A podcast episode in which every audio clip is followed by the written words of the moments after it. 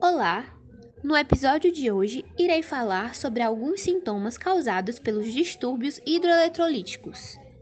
O desequilíbrio de eletrólitos é prejudicial à saúde e costuma ocorrer devido à desidratação causada pelo excesso de calor, vômitos ou diarreia, por exemplo.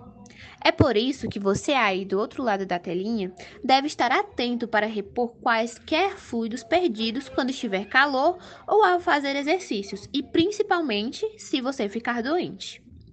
Alguns dos sintomas são arritmia cardíaca, aceleração dos batimentos cardíacos, fadiga, letargia, convulsões ou ataques, náusea ou vômitos, diarreia ou constipação, cólica abdominal, cãibra muscular, fraqueza muscular, irritabilidade, confusão mental, dores de cabeça, dormência e formigamento. Fique atento a esses sinais.